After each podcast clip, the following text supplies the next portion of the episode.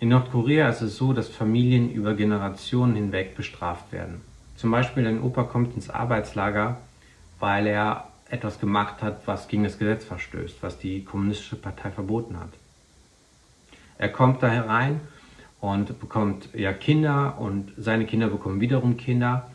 Und diese können alle im Arbeitslager aufwachsen und müssen sozusagen für, ja, für das Verbrechen, in Anführungszeichen, ähm, des, des Vaters oder des Opas dort im Arbeitslager sein. Bei Gott ist es nicht so, dass Gott kollektiv einfach bestraft die Menschen für die Sünden der anderen.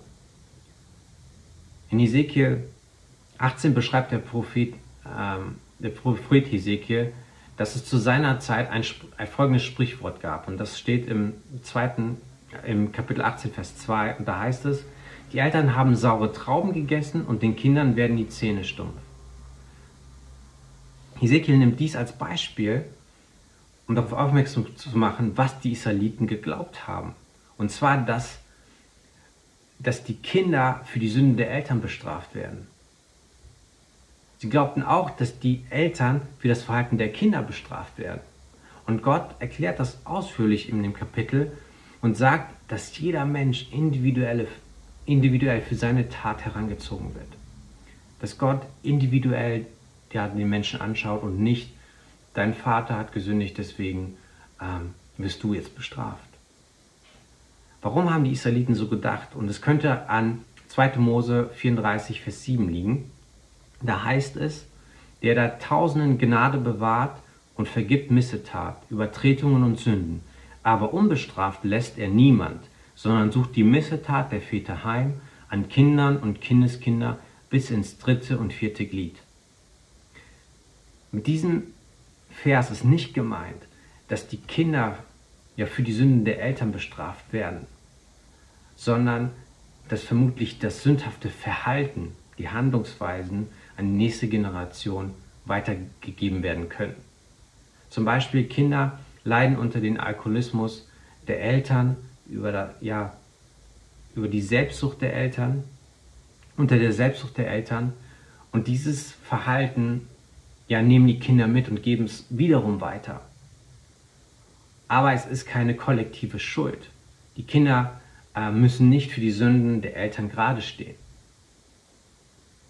Und diese ausführliche Erklärung in Kapitel 18 von Ezekiel macht deutlich und ja, dass Gott es klar machen möchte den Israeliten, ähm, es wird keine kollektive Schuldzuweisung geben. Er möchte das Gottesbild zurechtrücken, das die Israeliten haben, was in der Gesellschaft dort kursierte. Das, dieses verkehrte Gottesbild kann nämlich dazu führen, dass man einfach resigniert und sagt, ich kann, ich kann ja machen, was ich will. Wenn mein Vater, wenn meine Eltern sündigen, dann kann ich ja gottesfürchtig leben, wie ich möchte. Ich werde bestraft für die Sünden meiner Eltern. Also es macht ja gar keinen Unterschied.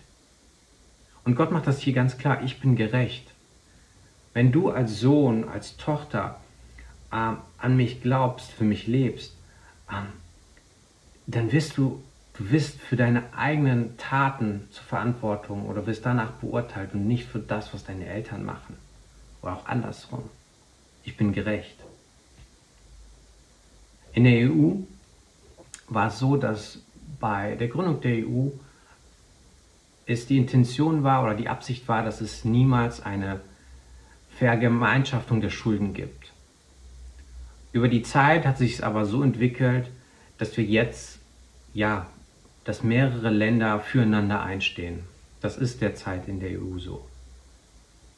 Aber bei Gott ist es so, dass es keine Vergemeinschaftung der Sünden gibt oder Vergemeinschaftung des Glaubens. Jeder muss individuell an Jesus Christus glauben. Es ist nicht so, nur weil deine Eltern glauben und sie ähm, den rettenden Glauben an Jesus haben, dass das für dich automatisch so gilt, sondern Gott beurteilt dich und deinen Glauben. Vielleicht gehst du schon immer in eine Gemeinde, in eine bibeltreue Gemeinde. Aber das heißt nicht automatisch, dass du Christ bist. Gott schaut auf den individuellen Menschen und sieht den Einzelnen und er weiß, was in deinem Herzen ist. Dieser Text auch aus Ezekiel soll dir und mir auch Mut machen. Wir sind ähm, nicht gefangen in den Sünden, äh, ja, die innerhalb unserer Familie kursieren.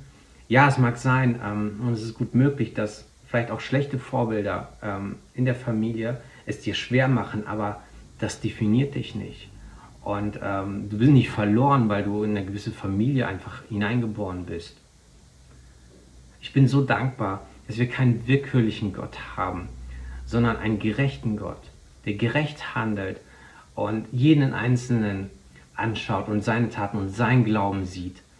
Und das ist einfach wirklich ermutigend, dass wir einen gerechten Gott haben, auf den wir uns verlassen können. Amen.